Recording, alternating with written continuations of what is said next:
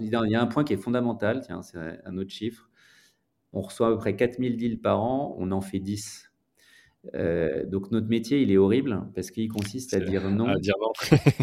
mais, mais il consiste à dire non avec euh, beaucoup d'humilité. C'est-à-dire mmh. qu'on a totalement conscience que euh, on se trompe et que c'est frustrant de devoir dire non, mais c'est pas par c'est pas de manière suffisante ou présomptueuse, c'est juste qu'on doit, on doit sélectionner des deals par rapport à notre stratégie euh, et, par rapport à nos, à nos contraintes euh, financières. On ne peut malheureusement pas investir dans tous les deals. Donc c'est juste pour dire aux entrepreneurs, ce c'est pas parce qu'on leur dit non que le projet il est pas bon ou qu'on n'y croit pas, c'est juste que euh, on a nous-mêmes nos propres contraintes. On doit rendre des comptes à la fin de la journée à nos investisseurs et donc on doit faire des choix et on a conscience que, euh, que parfois on fait de mauvais choix, mais ça fait partie de la vie et, euh, il faut qu'ils le, le comprennent et qu'ils l'acceptent et qu'ils ne le prennent pas du tout mal. Alors, c'est intéressant que tu partages ça parce qu'effectivement, euh, je pense aux 3990 autres qui prennent un nom et qui peuvent se dire, OK, mais en fait, c'est moi, ça me remet en question et autres. Et, et en fait, bah non, bon, c'est un, un nom de plus, mais qui mène vers un oui plus tard. Donc, en tout cas, moi, c'est comme ça que je, je le prends. Mais, mais, sur le moment, je pense qu'effectivement, c'est pas simple. Et puis, ça vient aussi, je pense, tu vois, avec une certaine vision que c'est pour ça que je suis super content de faire cet épisode parce que on explique ce que c'est qu'un VC et comment ça marche. Et le VC, c'est pas juste, euh, euh, tu vois, de l'argent facile, euh, simple et qui vient aider d'autres boîtes. Il a aussi, lui, c'est bah, c'est son retour sur investissement à faire. Il a aussi lui-même son modèle économique à, gérer. Et ça, parfois, je pense qu'on l'oublie assez vite. et, donc, les choix sont faits non pas que sur la personne, le projet ou autre, mais aussi au regard d'une stratégie, comme tu as dit. Et peut-être que c'est pas ce front-là, c'est un autre qui sera plus adapté.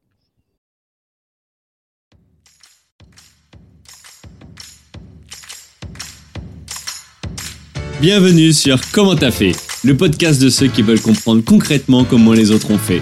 Je m'appelle Julien Hatton, je suis cofondateur de l'agence de communication BuzzNative et je vous propose de partir ensemble à la rencontre d'entrepreneurs et dirigeants passionnés et passionnants, pas toujours dans la lumière, mais qui font pourtant rayonner leur structure et leurs équipes. À ces profils au parcours non linéaire, audacieux ou encore atypiques, je n'ai qu'une seule envie, leur poser la question Comment t'as fait? Si vous aussi auditeur, vous rêvez de découvrir les coulisses et le quotidien de nos invités, que vous soyez entrepreneur averti, débutant ou en devenir, abonnez-vous et embarquez avec moi chaque semaine pour des épisodes d'une heure qui vous feront gagner des années d'expérience. C'est parti Bonjour chers auditrices, chers auditeurs. Aujourd'hui pour ce nouvel épisode de la saison 4 du podcast Comment t'as fait? Les rencontres d'entrepreneurs, j'ai le plaisir d'accueillir Pierre-Éric Lebovici, cofondateur de Daphne, le fameux VC européen qui investit dans les startups orientées utilisateurs comme Upcycle, Backmarket ou Swile. Salut Pierre-Éric. Bonjour Julien. Alors Pierre-Éric, hein, pour te présenter, j'avoue que l'exercice n'est pas simple, euh, tant ton expérience est euh, dense et les mandats sont nombreux. Si on regarde ton profil LinkedIn, on voit plus de 50 euh, expériences. mais c'est cette expérience justement très riche qu'on va essayer de découvrir aujourd'hui en détail. Tu nous expliquer ton parcours. Pour faire synthétique, avant que je te laisse te présenter avec tes propres mots, tu as commencé ta carrière dans la banque, tu as très vite lancé une première boîte, tu es devenu indépendant à ce moment-là. Pour ça, tu as levé des fonds euh, ensuite, tu as cofondé Daphne avec Pierre-Yves Merschmann. Le fonds est au bord de plus de 60 startups et toi, aujourd'hui, personnellement, tu accompagnes 15 entreprises. Que de sujets à évoquer et qui vont, j'en suis certain, aiguiller et inspirer nos fidèles auditrices et auditeurs. Pour ça, aujourd'hui, on parcourra trois chapitres. Le premier, c'est comment tu as fait pour passer de la banque à cofondateur d'un VC. Ensuite, on évoquera comment tu as fait pour te différencier sur le marché du VC en digitalisant votre métier? Et enfin, c'est quoi la suite pour Daphne? Ok pour toi? Eh bien parfait, on y va. Eh bien écoute, on y va. Alors avant de te laisser te présenter avec tes propres mots, juste un instant promo pour la newsletter du podcast Comment t'as fait? Rendez-vous sur le site commenttafait.fr. Inscrivez-vous pour recevoir chaque semaine le dernier épisode et des conseils d'entrepreneurs. Et puis pour ceux qui sont plus papier que audio, euh, vous pouvez vous rendre sur le site de l'AFNAC, euh, d'Amazon ou de Cultura ou tout simplement chez vos libraires indépendants pour vous procurer le livre Comment t'as fait? Donc cette synthèse de 12 années d'expérience entrepreneuriale euh, que j'ai pu expérimenter et des 80 premiers épisodes enregistrés sur ce podcast. C'est fini pour la promo. Pierre-Eric, je te laisse te présenter avec tes propres mots. Ben, je vais essayer d'être rapide. Je, donc Pierre Cléo ici, je suis originaire de Grenoble, donc une ville près des montagnes, euh, ce qui signifie que j'aime tous les sports euh, liés à la montagne, que ce soit le ski et le vélo notamment. Euh, je suis resté à Grenoble jusqu'à 18 ans. Je suis ensuite allé à Lyon. j'ai fait une prépa et il s'avère que je n'étais pas fait pour la prépa. donc j'ai intégré la première école qui s'est présentée avant de réaliser qu'il fallait quand même que j'ai un bagage euh, académique euh, parce qu'à l'époque, euh, il fallait pouvoir rentrer dans des cases pour avoir des perspectives professionnelles intéressantes. Et c'est ce que j'ai fait, ce qui m'a mené aux États-Unis pour faire un MBA. Et c'est à l'occasion de, ce MBA que j'ai eu la chance de rencontrer un prof hyper inspirant qui était VC. Euh, j'ignorais totalement ce qu'était le VC euh, à cette époque, euh, sachant que d'ailleurs le, métier n'existait pas vraiment en Europe. Et c'est au retour de cette expérience américaine que j'ai décidé, par tous les moyens, de rentrer sur ce marché de l'investissement en capital risque. Et c'est ce que j'ai réussi à faire grâce à, plein de rencontres exceptionnelles. Finalement, la, vie euh, repose souvent sur des rencontres qui sont euh, structurantes et ça a été mon cas. Ok, bah écoute, merci pour ce, alors ce résumé. Il y a plein de choses que je voudrais maintenant évoquer avec toi parce que ton parcours, voilà, il est, il est, passionnant. Euh, tu disais que tu as d'abord cherché un petit peu, toi, ta, voie. Qu'est-ce qui t'avait poussé à faire ces, ces études-là? Est-ce que c'était ta famille? Est-ce que c'était, toi, tu avais déjà une idée de ce que tu voulais faire dans ta carrière ou pas du tout? Alors, pas du tout, sachant que je viens d'une famille euh, plutôt euh, qui vient du monde médical et, pas obligatoirement du monde des affaires. Donc, euh, il y avait une culture économique et du monde des affaires qui était assez limitée. Mmh donc, c'est vraiment le fruit de, plein de rencontres qui m'a permis de cheminer vers à la fois le, monde des, des, entreprises et plus particulièrement des startups. Et encore une fois, c'est cette rencontre structurante avec un prof euh, qui dispensait ses cours le vendredi soir de 18h30 à 21h30. Donc, euh, inutile de dire qu'il fallait être motivé pour y aller. Ouais, sinon c'était la soirée euh, étudiante, quoi. voilà. Et, mais mais j'y allais, j'y allais avec énormément de discipline et, de, et, de motivation parce que le prof était juste fou. Quoi. Donc, à, à, à, raconter les histoires qu'il vivait en tant qu'investisseur dans des, dans des sociétés en forte croissance au moment de l'avènement de l'Internet, parce qu'en fait, c'était en 95-96, et c'est vraiment à ce moment-là qu'aux États-Unis, tout a commencé, euh, que je me suis dit que c'était ce que je voulais faire. Ok. Donc, finalement, tu parles d'une rencontre euh, inspirante. J'aimerais qu'on voit deux sujets par rapport à ça. La première, c'est déjà Comment tu es arrivé aux, États-Unis? Parce que tu parles justement des années 95, etc., c'est peut-être moins simple qu'aujourd'hui de, voyager. Euh, mais aussi ce côté rencontre où parfois, tu vois, sur ce podcast, euh, on en débat avec les entrepreneurs et entrepreneuses hein, que, que j'interviewe, mais euh, on parle de chance. Et, moi, je pense que la chance, ça se provoque et que justement, au contraire, c'est plutôt des, des, opportunités qu'on va chercher. donc ces rencontres-là, je pense qu'elles viennent pas par hasard. Donc j'aimerais bien que tu t'expliques euh, quelles ont été les rencontres qui ont fait qu'à un moment donné, tu es, parti aux États-Unis et que tu as pu euh, euh, bah, tout simplement rencontrer cette personne inspirante pour toi bah, Tu as raison, je pense qu'il ne faut jamais regretter. Donc déjà, c'est un postulat de, départ. C'est parce qu'on n'a pas obligatoirement l'école de son choix ou, l'orientation qu'on avait en tête qu'il faut le vivre comme un échec. Il faut au contraire savoir rebondir et savoir se projeter donc moi, c'est ce que j'ai fait. J'avais pas l'école de mes rêves, mais il se trouve qu'au sein de cet établissement, il y avait, il y avait des, échanges avec des universités américaines et, qui, étaient, euh, qui permettaient euh, d'avoir à, la fin une, une certification diplômante, en l'occurrence un, MBA. Et c'est dans ce cadre-là que j'ai pu faire ce MBA, et, mais c'est en capitalisant finalement sur les échanges que proposait l'école. Donc, euh, donc j'étais pas du tout destiné à aller aux US. Alors après, j'adorais les US. Euh, j'étais, je suis godfather de d'enfants euh, d'une famille sino-américaine. Donc j'y allais tous les étés parce que il se trouve que la, la, maman de ses enfants avait elle-même passé un an à Grenoble en échange après être arrivée aux États-Unis, alors qu'elle était, c'était vraiment la boat people telle qu'on on, on, peut l'imaginer et qu'on la voit dans les films. Et elle avait cette volonté de, de, de, transmettre et de permettre bah, à, quelqu'un de revivre la même expérience que ce qu'elle avait vu, vécu à, elle à, Grenoble en tant qu'étudiante. Et j'ai eu de la chance, c'est tombé sur moi. Mmh. Euh, et donc, elle m'a communiqué euh, cette culture euh, très globale, puisque elle venait de, elle-même venait de, différents horizons et, et avait, avait, plusieurs cultures, à la fois enfin, chinoise, européenne par son expérience en France et américaine. Euh, il se trouve qu'elle avait réussi à faire Stanford après. Euh, donc, en, de Boat People, elle a fait Berkeley et Stanford et elle a été une des cofondatrices de Sun Microsystems et ensuite occupé un poste hyper. Euh, c'est un beau parcours aussi. Ouais, super parcours. Et donc voilà, elle m'a aussi inspiré en amont, c'est mmh. vrai, avant de, avant de, avant d'aller moi-même faire faire ses études aux États-Unis. Donc c'est, une première rencontre qui était clé. Euh, elle s'appelle Denise, c'est toujours une de mes meilleures amies et, euh, et je, je, me félicite de l'avoir connue.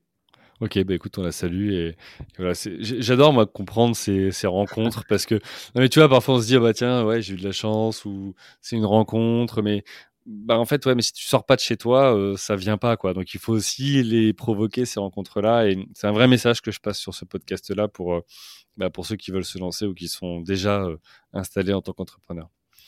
Euh, ok, donc passionné, en tout cas, tu étais intéressé par les US, tu fais cette rencontre, tu, tu y vas aussi donc euh, régulièrement, tu rencontres ce prof et quand tu rentres en France, tu dis que tu veux faire ça, mais tu commences ta carrière dans la, dans la banque, c'est ça? Alors, je commence ouais, dans la banque, mais dans une équipe de cinq personnes dans une banque très, et, et, donc une équipe très indépendante. Euh, qui faisait à la fois des fusions-acquisitions et de l'investissement dans le domaine des télécoms et des médias. Hmm. Euh, et, euh, et, qui, encore une fois, au début des, années 2000, avait vocation et a pris des participations dans des sociétés digitales. Donc, on a notamment été investisseur dans, dans Allociné, ce qui était, pour ceux qui s'en souviennent, le site de référence en France, que ce soit en termes de, de, trafic, mais aussi en termes d'innovation. Ça a été les premiers euh, à proposer un service de vidéo, puis un service de ticketing, puis un service sur Palm Pilot parce que l'iPhone n'existait pas. C'est vrai. Euh, c'était la société qui gagnait les prix euh, chaque année en termes de, de, de, de services de rupture. Euh, et puis, bah, de fil en aiguille, on a investi dans d'autres projets dans le domaine du digital, euh, dans MusiWave, euh, pareil, qui, s'était imposé comme leader sur son marché. donc, on a levé plusieurs fonds entre 98 et, 2014 avec, avec la même équipe. en commençant par en surfant sur, le, sur la déréglementation du marché des télécoms, euh, avec, euh, comme je l'expliquais, euh, des premiers deals aussi dans le domaine de l'Internet et du digital. Et puis de fil en aiguille, ça nous a mené en 2014 au premier fonds spécialisé dans le domaine de la robotique de service, en partant du postulat que le, digital allait se solidifier. Et donc ça veut se solidifier, ça veut dire qu'on allait le retrouver un peu dans tous les objets et, et dans le hardware qui nous entoure. Et c'est donc ce que l'on a fait en faisant le premier fonds dédié au monde euh, dans ce domaine-là, ce qui nous a permis de capter euh, énormément de deal flow, euh, de faire des, des, des, beaux deals dans le domaine. Et puis, en 2015, avec mon, un de mes associés de ce fonds-là, on a décidé de partir d'une feuille blanche et, de créer Daphne. Ok, donc au final, après cette rencontre aux US, tu as, réussi à rentrer dans cette voie?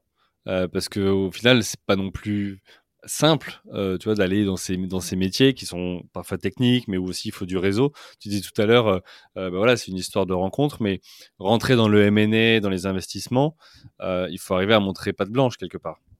Comment t'as fait toi? Alors c'est une autre rencontre dont j'ai pas parlé. Encore. mais comme tu sais bien tirer les verres du nez, bah, je vais je vais je vais devoir le faire et je le fais avec plaisir. Euh, et donc cette rencontre, c'est avec, euh, avec quelqu'un qui s'appelle Marilyn Culavi, qui, euh, qui donc m'a était dans, était dans l'équipe en question dont, je, dont, on vient de parler au sein de, au sein de la Banexi. Et Marilyn faisait à la fois bah, de, l'investissement et des fusions-acquisitions. Je lui avais racheté ses cours de prépa. Et en revenant des US, je lui dit tiens, j'aimerais bien être VC. Elle me dit bah tu devrais venir chez nous. Nous c'est pas vraiment, enfin on s'appelle pas VC, mais on s'appelle investisseur en capital. Et euh, on cherche un junior. Donc si ça t'intéresse, tu peux postuler. Et, euh, et c'est ce que j'ai fait.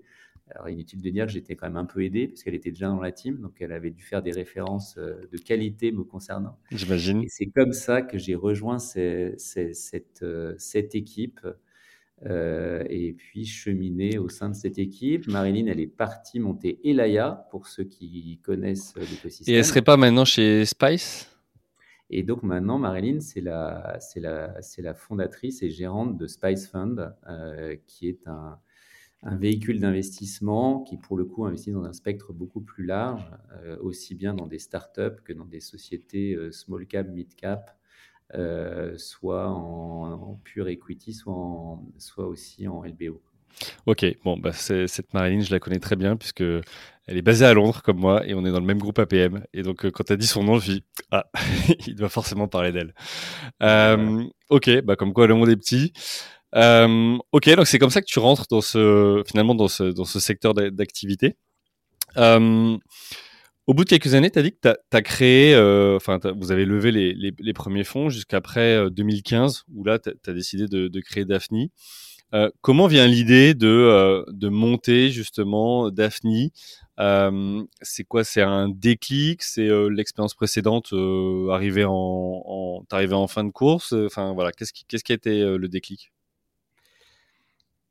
Il y a plusieurs, euh, alors il y a plusieurs déclics. Il y a des, enfin, il y a, il y a des, il y a un événement euh, douloureux où on a perdu un associé et donc il a fallu qu'on, ça nous a amené à, nous, à nous, enfin, nous, à nous, à nous amener à nous poser un certain nombre de questions euh, à titre personnel et par rapport à ce qu'on voulait faire de notre, vie, associé qui était de notre génération. C'était un moment où le marché était en train de, de changer.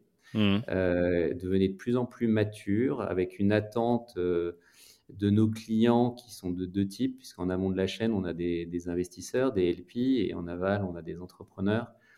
Euh, et, nos clients étaient en train de, muter et, et d'avoir des exigences nouvelles, et à juste titre d'ailleurs, euh, exigence qui, qui, s'inspirait pas mal de, de, de, ce qu'on, pouvait observer, euh, notamment sur les marchés anglo-saxons, euh, avec en amont de la chaîne une attente en termes de, transparence, une attente en termes de, de proximité avec les équipes de gestion, avec les sous-jacents, euh, là où ils avaient l'habitude d'investir dans des black box, euh, à un moment donné, les LP se sont dit tiens, euh, on aimerait quand même bien avoir un peu plus de visibilité sur les tendances. Alors après, on a mhm. plein de types de LP, hein, mais si on prend les corporates, les personnes physiques, ce qui les intéresse, c'est avoir accès au deal flow, avoir accès aux opportunités de co-investissement, pouvoir s'impliquer à nos côtés dans l'accompagnement des projets pour créer de la valeur avec nous. Euh, quand on est corporate, euh, c'est intéressant de voir quelles sont les ruptures de demain pour euh, mieux penser, définir sa stratégie de transformation digitale. Et quand on est un institutionnel, bah, le monde des startups est quand même un, monde qui intéresse, qui ne laisse pas insensible. Et donc même les institutionnels ont la volonté d'avoir un peu plus de visibilité sur ce qui se fait, sur euh, les innovations de demain et sur finalement à quoi ressemblent euh, ces, startups dont on, dont, on parle au, dont on parle au quotidien.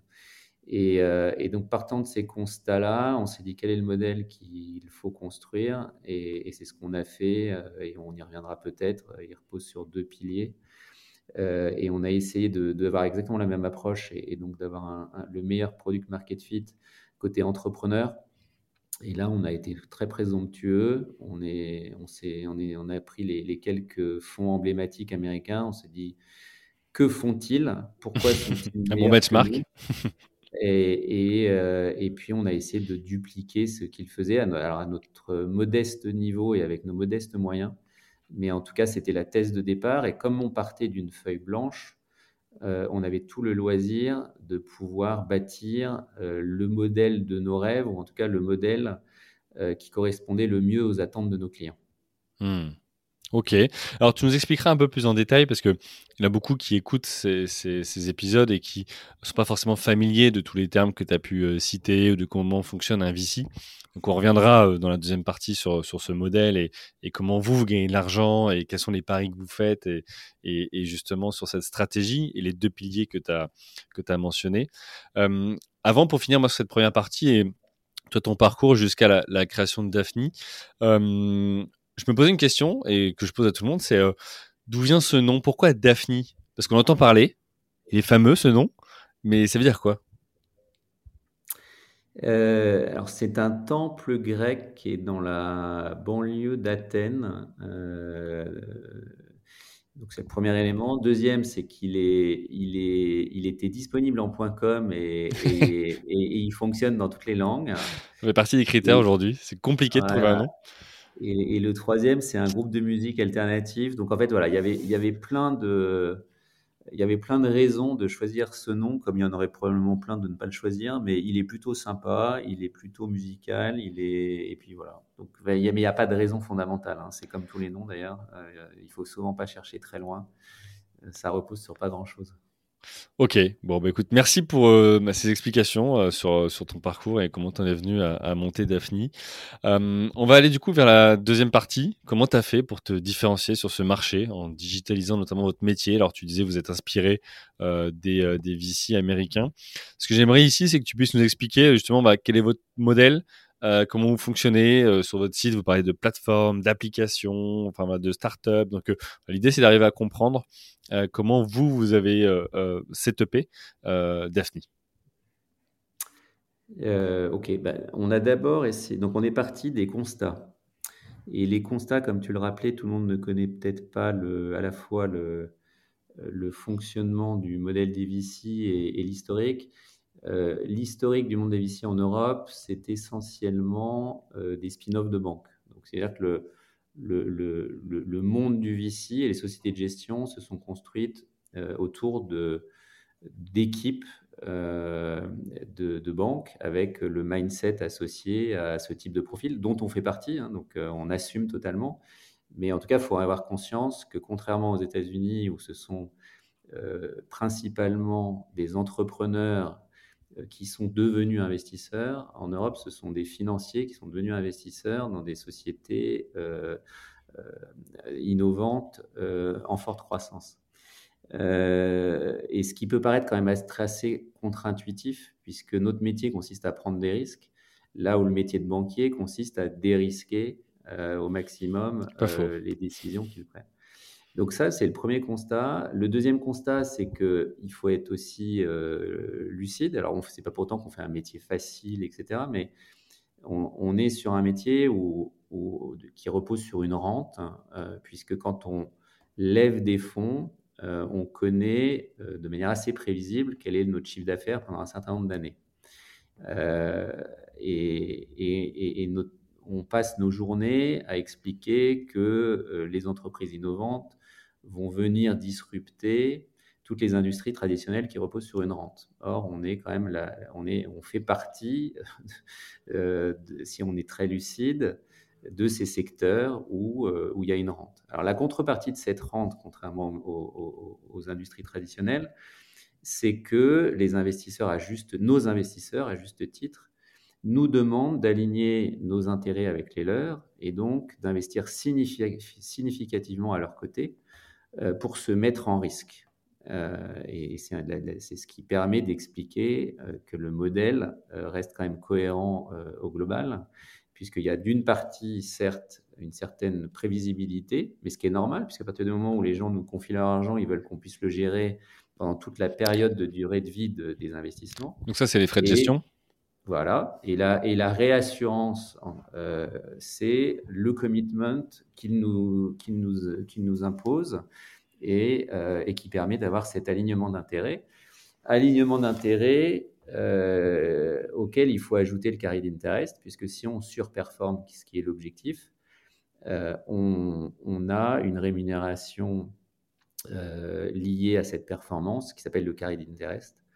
Et qui correspond à 20% de la plus-value au-delà d'un hurdle, donc d'un intérêt prioritaire que l'on va verser à nos souscripteurs et qui permet d'être intéressé au succès et à la performance globale des fonds que l'on gère.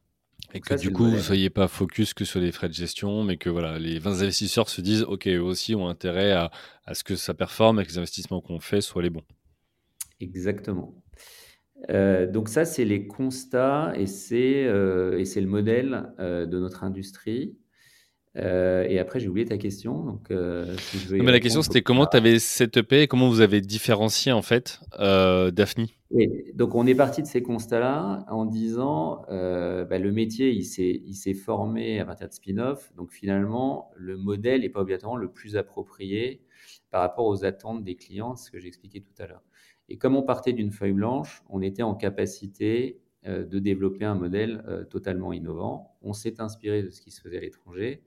Et comme on n'avait pas les moyens, comme un Andreessen Horowitz, d'avoir 150 operating partners en interne, il a fallu qu'on trouve euh, un biais permettant d'obtenir un résultat assez comparable. Et c'est ce qu'on a fait en bâtissant une communauté autour de nous. Donc il y a l'organisation aujourd'hui de 25 personnes. Et autour de nous, on a une communauté de 350 euh, entrepreneurs, experts, qui pour la plupart sont investisseurs dans nos fonds, donc ont des, des intérêts alignés avec les nôtres, mmh et qui vont euh, être impliqués dans toutes les étapes de notre chaîne de valeur, que ce soit au niveau du sourcing des deals, de la qualification, de l'accompagnement, et on leur propose aussi de co-investir à nos côtés.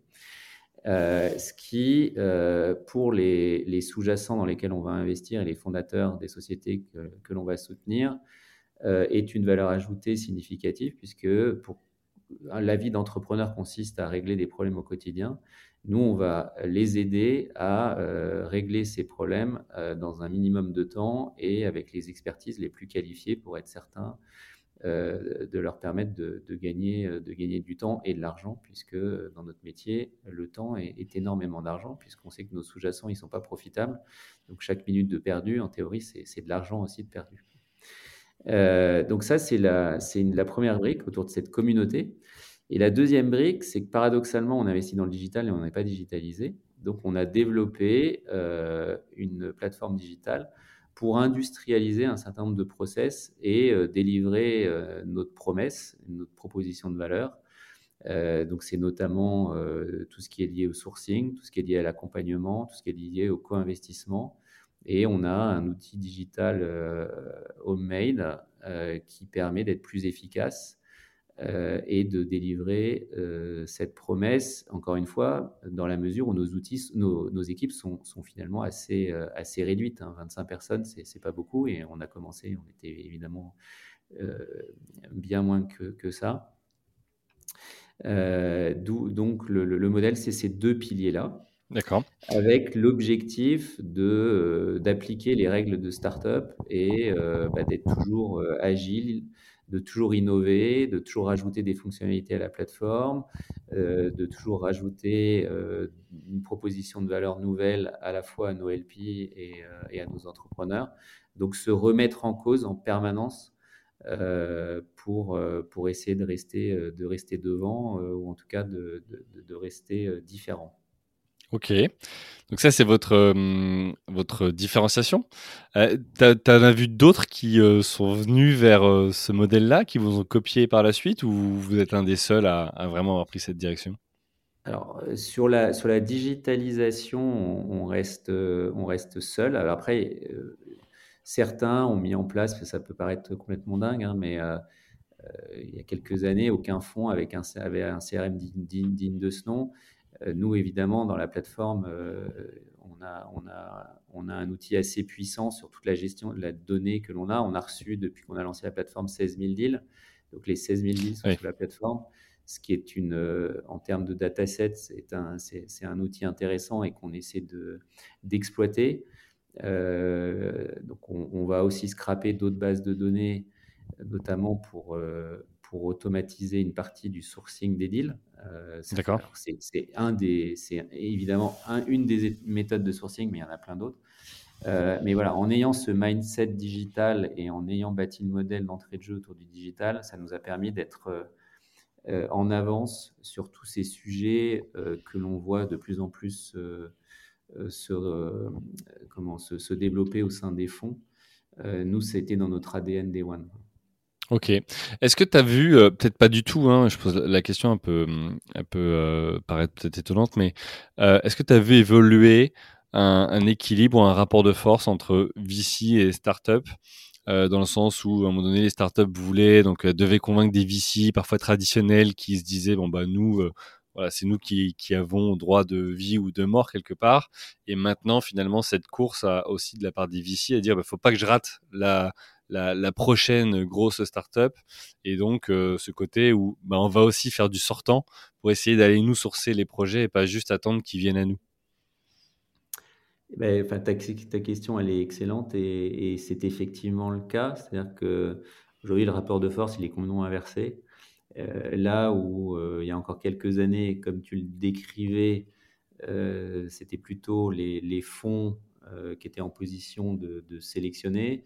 Si on est très objectif, euh, aujourd'hui, euh, tous les fonds de la place sont dans une dynamique de, à la fois de séduction des entrepreneurs pour être certain d'arriver à convaincre les meilleurs.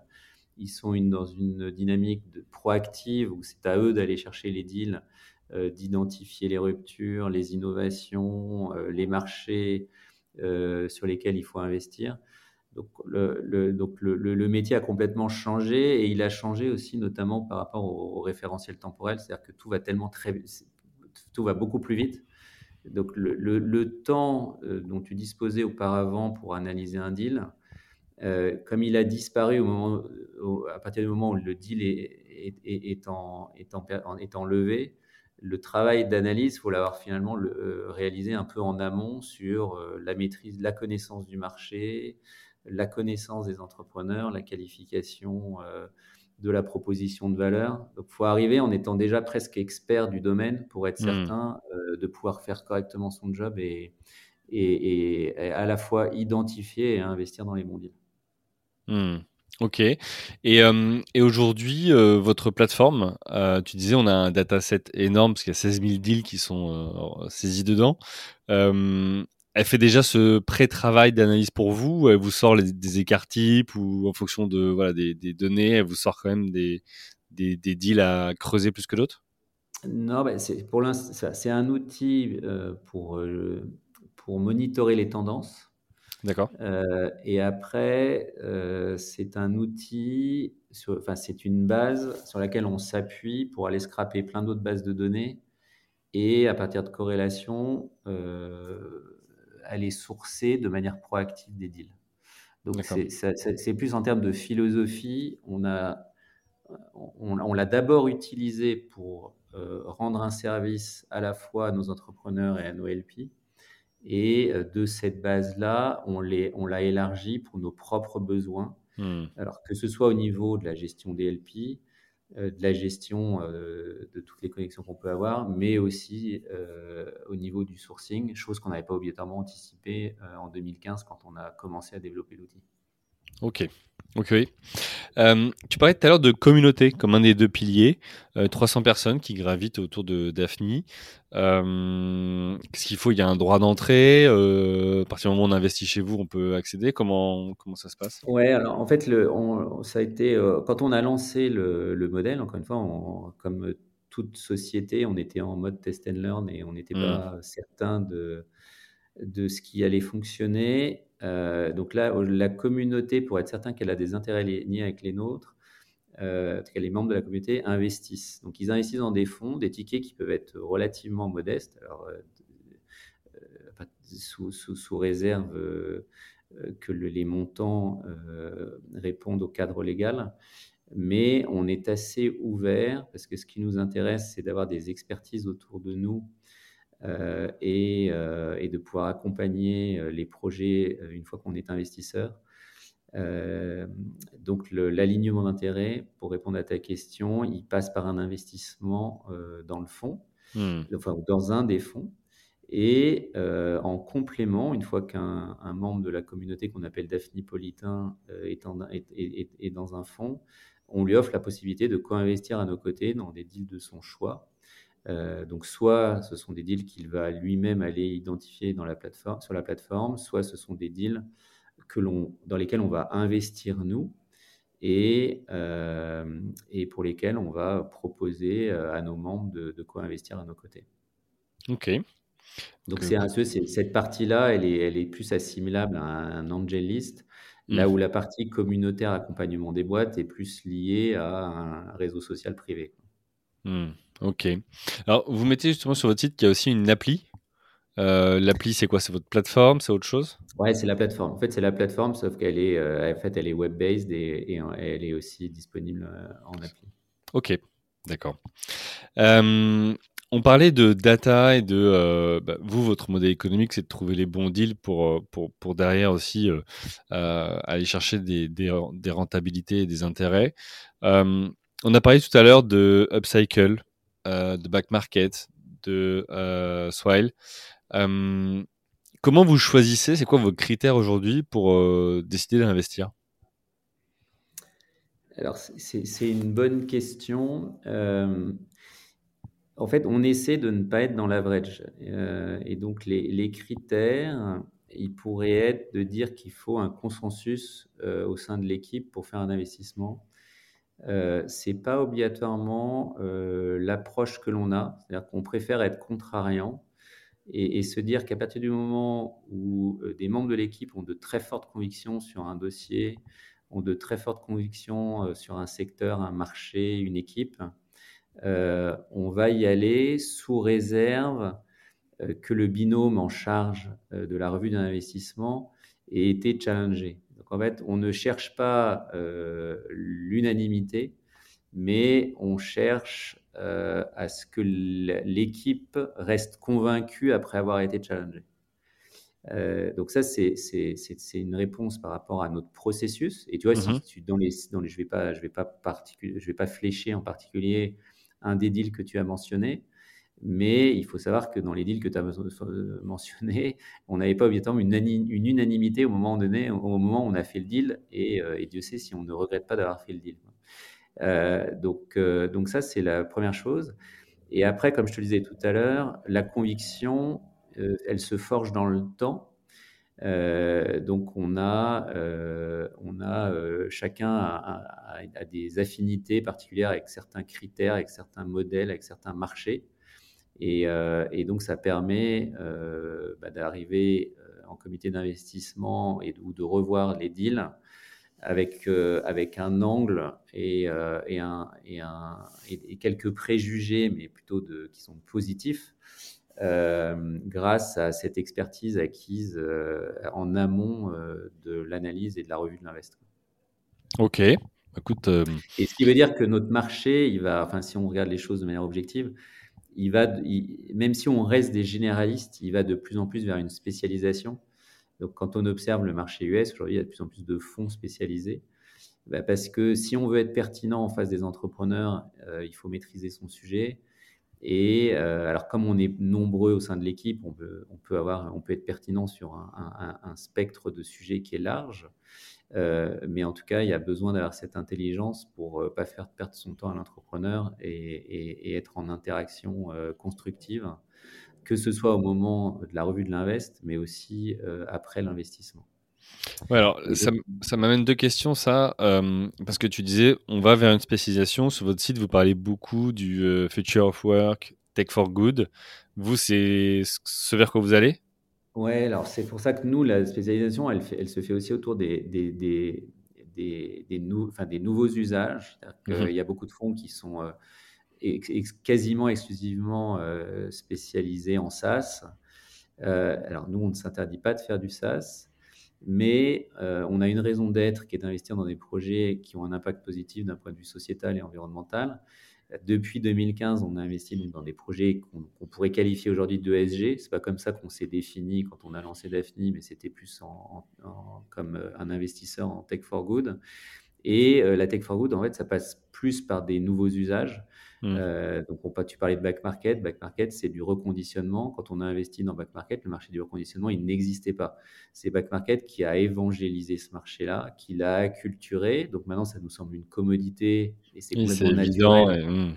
Mais, mais, sauf que euh, si tu te il y a, en 2016, euh, ça faisait des années que plein d'acteurs essayaient de faire émerger le, le marché du reconditionnement. Et c'est Back Market qui a réussi à le faire. Donc, c'est pour des questions d'exécution, de timing, d'équipe. Euh, et maintenant, le, reconditionnement, il se décline euh, dans toutes les industries. Donc, c'est vrai pour le textile. Tu vois, là, on vient de faire Underdog dans les produits blancs. Euh, mais on a misé au bon moment sur ce type de modèle. On est là, on, a misé sur l'upcycling avec Upcycle. L'upcycling, c'est valoriser des gisements de déchets organiques issus de l'industrie agroalimentaire quand je t'en parle, ça doit te sembler complètement naturel de se dire, tiens, euh, quand tu as euh, Tropicana qui presse des oranges, c'est un peu con de, gérer la, de, jeter l'écorce. Et sachant que Givaudan, qui fait euh, de l'essence d'orange, pourrait être intéressé par les écorces, bah aujourd'hui, pourtant, c'est ce qui se passe. Hmm. C'est-à-dire que tu as des tonnes de gisements de, de produits végétaux qui sont jetés et qui pourraient être valorisés. Alors, on, une, une, part peut être valorisée dans de la méthanisation, mais finalement, c'est de la valorisation à, faible valeur ajoutée. Euh, et or, il y aurait plein d'autres moyens, et c'est l'objectif d'Upcycle, de réinjecter tous ces gisements euh, dans de la production de agroalimentaire traditionnelle. Notamment. Après, ils, ont, ils peuvent cibler plein d'autres marchés. il y a pas d'autres. Ouais, Mais euh, donc, donc voilà, une autre forme d'usage et de nouveaux modèles. Euh, le futur of work, c'est pareil, ça nous semble une commodité aujourd'hui, mais quand on a investi euh, dans Shine ou dans Comet, à l'époque, euh, voilà, on était au début de cette dynamique où le travail évoluait et où les attentes des salariés, des employés étaient différentes. et donc, on s'est positionné sur, sur, ce, sur ce type de modèle. Et dans ces startups-là, vous aviez investi avant Covid ou, ou pas? Ouais, on est avant Covid. C'est pour ça que je te dis que c'était euh, c'était avant que le, marché euh, évolue. Hmm, ok, et qu'on prenne tous conscience voilà, qu'il y avait d'autres manières de, de, travailler ou de d'être euh, voilà, impliqué au quotidien. ok, tu parlais tout à l'heure d'un d'un duo qui faisait la revue des, euh, des, deals, euh, des projets. Euh, comment ça se passe une fois que vous avez décidé d'investir? C'est ce duo qui accompagne les dirigeants ou c'est d'autres personnes? Tu parlais d'experts tout à l'heure. En fait, c'est ce duo auquel on peut associer des membres de la communauté, notamment dans les organes de gouvernance. C'est-à-dire qu'on est, on est assez sensible au fait de d'avoir dans les conseils d'administration euh, non pas que des VC, euh, mais des vrais board members indépendants qui ont soit une expertise métier ou entrepreneuriale. Euh, parce que le problème des VC, c'est que ça a, souvent, ça, ça, ça, a souvent tendance à penser que ça sait tout. Or, par définition, personne ne sait tout. Donc, mmh. on aime bien faire venir des, des indépendants, euh, encore une fois, soit qui ont une expertise métier ou une expertise euh, fonctionnelle, mais en tout cas qui est pertinente pour la boîte. Et souvent, euh, ces indépendants, ils, viennent de notre, de notre communauté. Et, et on a, au sein de l'équipe, on, a un, autre élément de différenciation en plus de la communauté et de la plateforme, et de notre stratégie euh, Tech for Good, euh, qui est d'avoir des entrepreneurs au sein de la team. et on a notamment un entrepreneur emblématique qui s'appelle Marc Simoncini, qui a la légitimité entrepreneuriale et opérationnelle pour aider les boîtes à se développer et pour répondre à leurs questions quand elles en ont qui peuvent être structurantes, sachant que Marc, il a connu à peu près tous les use cases. Hmm. Donc, euh, donc il, a, il a le playbook pour, euh, pour savoir un peu euh, ce, qui peut, ce qui est le plus approprié. et dans les recrutements récents, on a aussi d'autres entrepreneurs qui nous ont rejoints. Alors, il y, en a une qui nous a rejoint, Roxane qui nous a rejoint lundi, et Olivia qui nous a rejoint il y a quelques mois. pareil, avec un passé chez, chez Amazon et dans des scale-up européennes, avec cet objectif bah, d'avoir une, une légitimité entrepreneuriale et de pouvoir se parler entre pairs.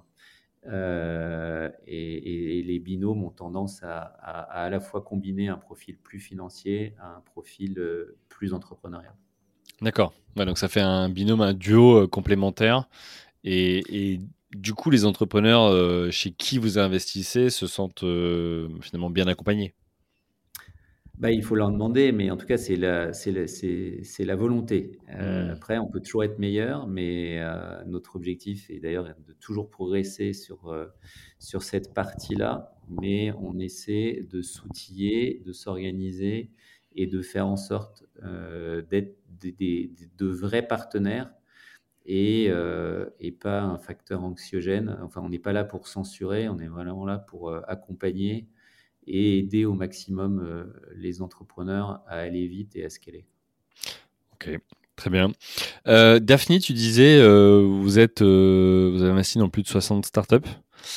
toi, personnellement, tu es impliqué dans une quinzaine. Qu'est-ce que tu fais concrètement quand tu es au board?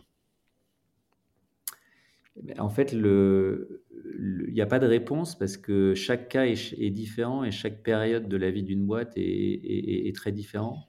Euh, donc c'est l'intérêt de ce métier parce que c'est la diversité de tout ce qu'on doit faire dans une journée euh, qui le rend passionnant. Euh, donc si, si, je prends les exemples récents et qu'on est, on est honnête, le, les boards, à partir du moment où la crise est arrivée, on s'est concentré sur la réduction du burn. C'est-à-dire qu'on avait un trade-off à faire entre croissance et burn. il a fallu faire prendre conscience aux entrepreneurs qu'il fallait pas obligatoirement être sur le tout croissance, mais trouver un juste équilibre entre la croissance et le burn. Donc, tu as d'abord eu une phase où il fallait faire de la pédagogie, et puis après une phase euh, de, mise en œuvre de cette stratégie un peu différente. Euh, donc, voilà. Et ça, ça a concerné quand même une, grande partie des sociétés. Donc, on a eu, on a eu ces problématiques-là à gérer. si je te prends un autre exemple que j'ai en tête, on a besoin de renforcer euh, les C-level, donc on est pas mal impliqué euh, dans l'identification de profils, dans la sélection des profils que l'on que l'on rencontre. Euh, on peut avoir des sujets sur la stratégie. Tu vois, on est dans une boîte dans la food. Est-ce qu'elle doit se concentrer sur des canaux de distribution X ou Y? Et c'est là où on va faire jouer nos réseaux, essayer de se nourrir d'avis extérieurs pour se dire, bah, tiens, par rapport au contexte de marché, est-ce que c'est mieux sur, de rester sur quel canal de, tel canal de distribution ou aller sur tel, ou, aller sur tel autre euh, Sur euh, une boîte qui, est, euh, qui, a, une app mobile, c'est de se, comme tu le sais, en ce moment, les coûts d'axe sont en train d'exploser. C'est comment on fait pour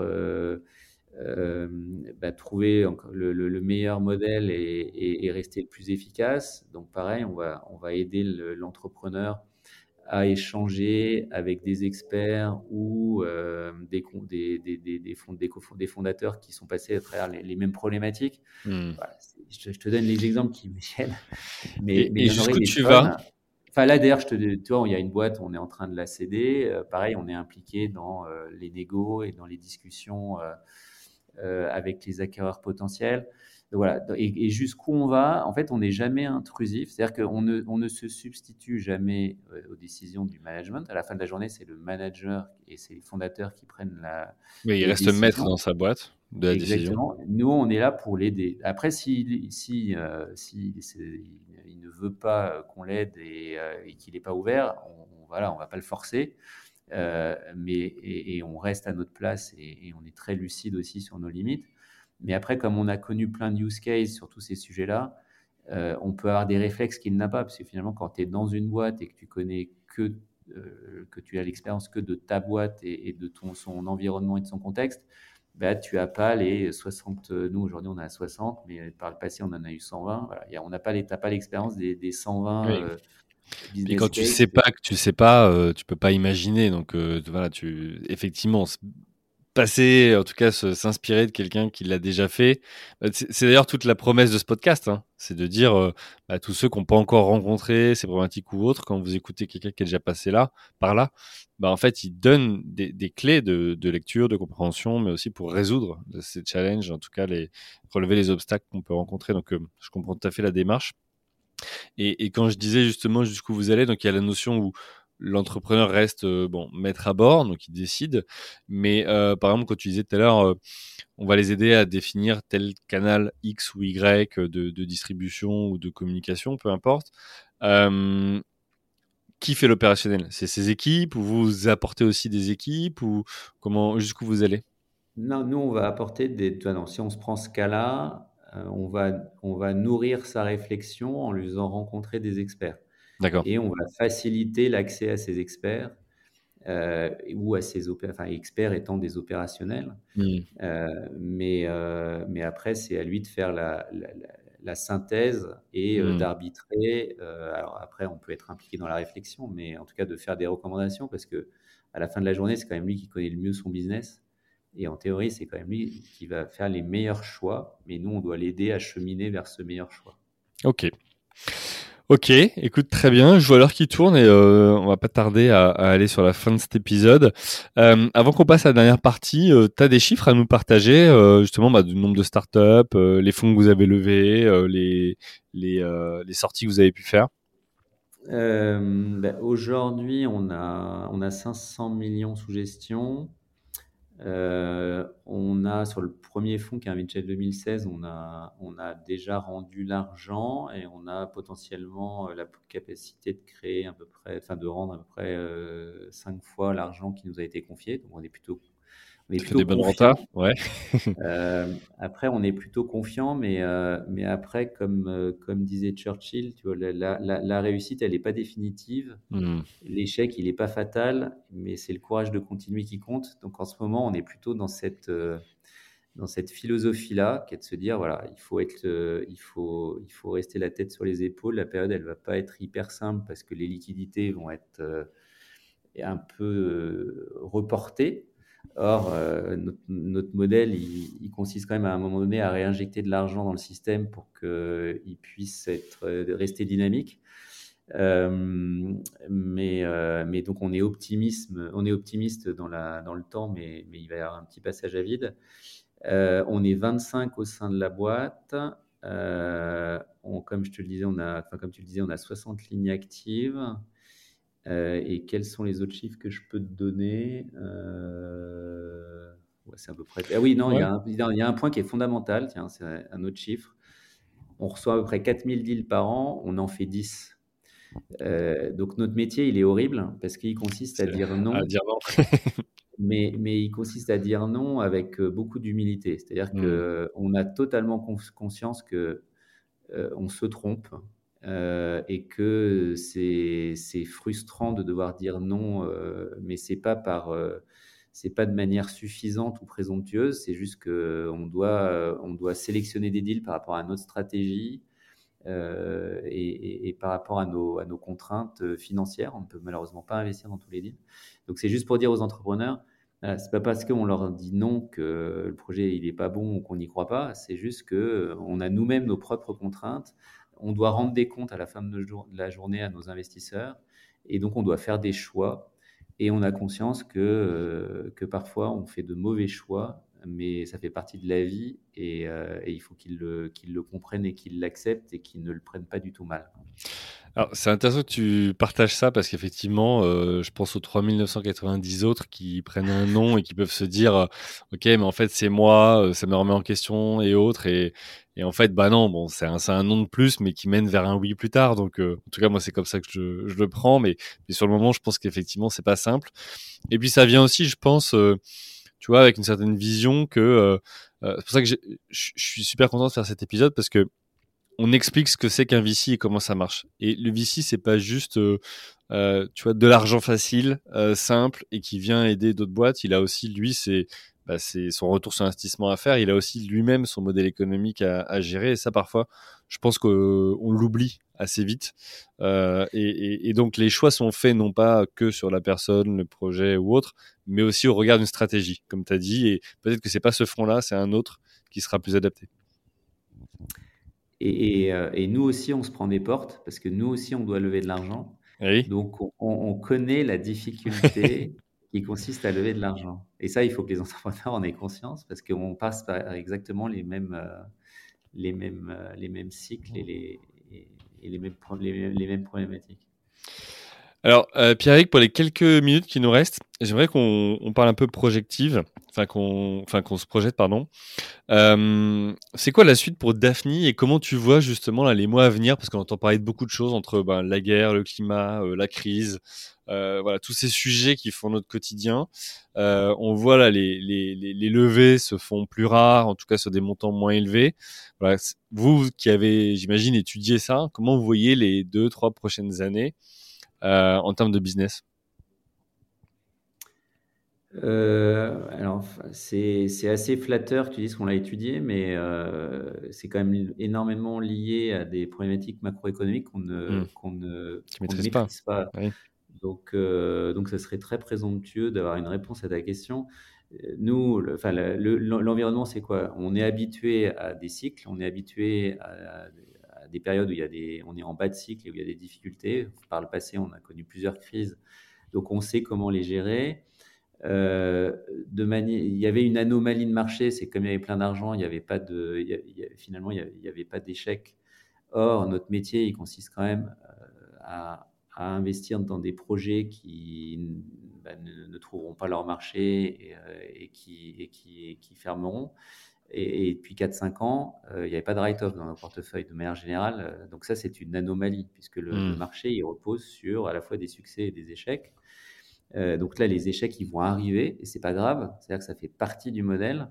il ne faut, pas, il faut pas pour autant ne plus prendre de risques et, et, tomber dans une frilosité excessive.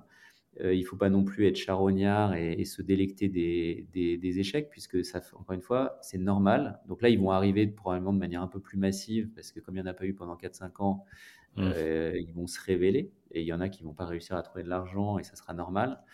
Encore une fois, c'est pas réjouissant, mais ça fait partie du modèle. Au même titre qu'en ce moment, il y a des layoffs. Euh, s'il y a des réductions d'effectifs, c'est qu'il y a eu quelques excès en termes de recrutement, en termes de burn, et que comme la croissance va être plus faible qu'escompté, bah, c'est normal qu'il y ait des réductions d'effectifs. C'est pas réjouissant, c'est pas satisfaisant, mais c'est dans l'intérêt de la société, c'est des sociétés, c'est dans l'intérêt de l'écosystème. Euh, donc il, faut l'assumer et l'accepter. Euh, après, si on regarde les choses de manière euh, positive, c'est qu'à un moment donné, le marché il va se réouvrir. Il va y avoir des exits. Les exits, ça réinjecte de, l'argent frais dans, l'écosystème et de l'argent frais à plusieurs, à plusieurs niveaux, c'est-à-dire de la, de la part des institutionnels, mais aussi de la part de tous ces entrepreneurs qui réussissent et qui cash out. C'est-à-dire mmh. que le, le, succès de l'écosystème et la maturité de l'écosystème aujourd'hui repose sur tous ces entrepreneurs qui ont réussi et qui sont dans une, une dynamique de, de, de transmettre et, euh, et de redonner. Ce qui est la mmh. beauté de l'écosystème des startups. C'est-à-dire que c'est, sans, sans, c'est, pas obligatoirement le cas dans toutes les industries. Euh, nous, dans notre industrie, euh, les gens qui réussissent redonnent énormément, en tout cas proportionnellement à leur patrimoine. Et c'est comme ça qu'on a des mafias autour de certaines boîtes qui, sont, qui réussissent très bien et euh, ça crée de nouvelles mafias. Et puis, euh, bah, par, euh, par, capillarité, on a, on a tout un, écosystème qui prend forme et qui maintenant n'a plus grand-chose à envier à, d'autres écosystèmes européens ou, même, ou même à l'écosystème américain. Donc tout ça, c'est réjouissant. Ça va prendre plus de temps que ce qu'on pensait, mais il n'y a pas de raison qu'il n'y ait pas de très belles sorties parce qu'il y a des très belles boîtes avec des vrais fondamentaux. Et, donc, euh, et donc, c'est certain qu'elles sortiront bien, mais encore une fois, ça va prendre peut-être 18, 24, 36 mois de plus que ce qu'on pensait. Hmm. Donc, il faut juste gérer cette période transitoire entre euh, maintenant et, euh, et puis, et puis le moment où ça va se passer. Hmm. Ok. Et, et après, c'est dans les crises qu'il y a des opportunités. Aussi. à mon avis, en ce moment, c'est un super timing pour, euh, pour être entrepreneur, euh, pour prendre des risques, parce que comme il y, en a, comme il y a moins de gens euh, qui le font. Il y a une densité concurrentielle moindre. Exactement. Et puis, il y a plein de talents dispo. C'est-à-dire que s'il y a des layoffs, c'est qu'en face, il y, a des, il, y a des super, il y a des super profils qui sont disponibles. Donc, il y a moins de tension concurrentielle, mais à tous les niveaux. C'est-à-dire que au niveau du financement, au niveau de l'accès au talent, au niveau du temps, c'est-à-dire qu'on a plus de temps, puisque comme il y a moins de projets qui se lancent, les, les, projets auront plus de temps pour se développer, pour s'installer et pour trouver leur product market fit. Ça, sur les layoffs, donc les, les, grandes boîtes comme Google, Amazon et les autres qui, euh, qui en ce moment font des réductions d'effectifs, c'est quoi ton regard et la comparaison entre les US et l'Europe? Je m'explique. Euh, quand on annonce euh, licencier 5000 ou 10 000 personnes, les règles sont pas les mêmes en Europe que aux US. donc, on pourrait penser que, bon bah, en, France, par exemple, tu es contraint euh, par des règles pour, et, et tu peux pas forcément euh, euh, te séparer de qui tu veux, alors qu'aux US c'est beaucoup plus simple à partir du moment où tu payes et où tu voilà. Donc ça veut dire que ce que je veux dire par là, c'est que peut-être que c'est pas les mêmes profils qui partent des entreprises. Tu parlais des talents, peut-être que c'est pas les mêmes talents qui du coup sont disponibles sur le marché. Est-ce que tu vois une différence entre les deux continents ou, c'est une idée Enfin, je, ne suis pas certain de. Enfin, je vais. Veux pas dire que je comprends pas ta question, mais je n'en sais rien. Et à la fin de la journée, l'objectif, c'est quand même de, réduire le burn. La façon d'y arriver est différente parce que le contexte juridique n'est pas le même, mais, euh, mais, mais, en tout cas, la finalité recherchée, c'est la même. Donc, euh, donc, euh, donc, je pense pas qu'il y ait énormément de différence. Et d'ailleurs, quand tu parles de différence entre les États-Unis et l'Europe, la, très bonne nouvelle, c'est que à tous les niveaux, les écarts s'estompent. C'est-à-dire que quand il y a encore 10 ans, sur un tour de seed en Europe, tu le faisais à 1 million, là, tu le faisais à 5 millions aux US. Euh, tout ça maintenant, les écarts sont, sont, se sont, sont, très significativement réduits, voire sont, devenus inexistants. Sur les valos, c'est un peu la même chose. Enfin, donc on, on a des marchés euh, qui répondent à peu près à des cadres en tout cas qui sont très comparables. Euh, le seul, la seule chose qui nous manque, c'est le Nasdaq, c'est-à-dire qu'on n'a pas le Nasdaq, donc on n'a pas euh, un accès à la, liquidité qui est aussi qui, est facilité comme il peut l'être aux, États-Unis. Mais, mais sinon, on n'a plus tellement de complexes à avoir, même si évidemment, voilà, le, marché américain reste le marché de référence, mais en tout cas, les écarts se sont réduits. Ok, bon écoute, bah merci pour, euh, pour ton partage, euh, ton retour d'expérience. C'était euh, très riche, nourrissant, et j'espère que ça plaira à celles et ceux qui, nous écoutent. avant de conclure cet épisode, il me reste deux, trois petits sujets à voir avec toi, notamment le, premier, c'est une question que je pose à tout le monde, c'est maintenant, regarde ton expérience, ça veut dire quoi pour toi entreprendre ou être entrepreneur?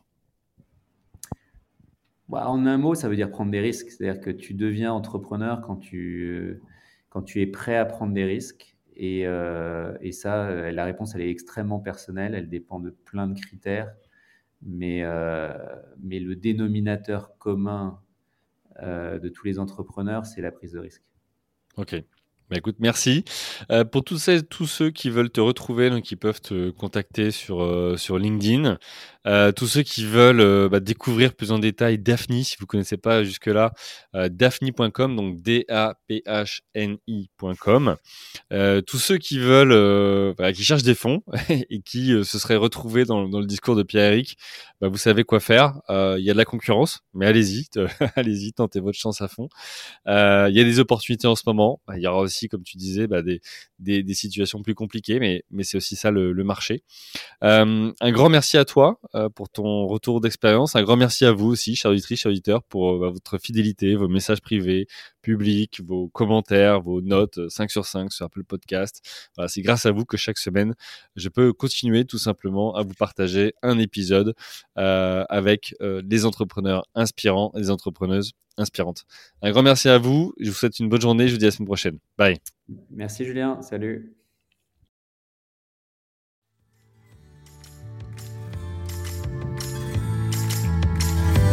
Merci à vous, chers auditeurs, d'avoir suivi l'épisode jusqu'au bout. Si vous êtes arrivé jusqu'ici, c'est que le podcast vous a plu. Alors, pour nous aider à continuer, rendez-vous sur votre plateforme d'écoute de podcast préférée et laissez-nous un avis 5 étoiles avec un commentaire positif ou un message pour notre invité du jour. Parlez du podcast autour de vous, c'est le meilleur moyen de nous aider à vous proposer du contenu de qualité. C'en est fini pour aujourd'hui, un grand merci à vous et à la semaine prochaine.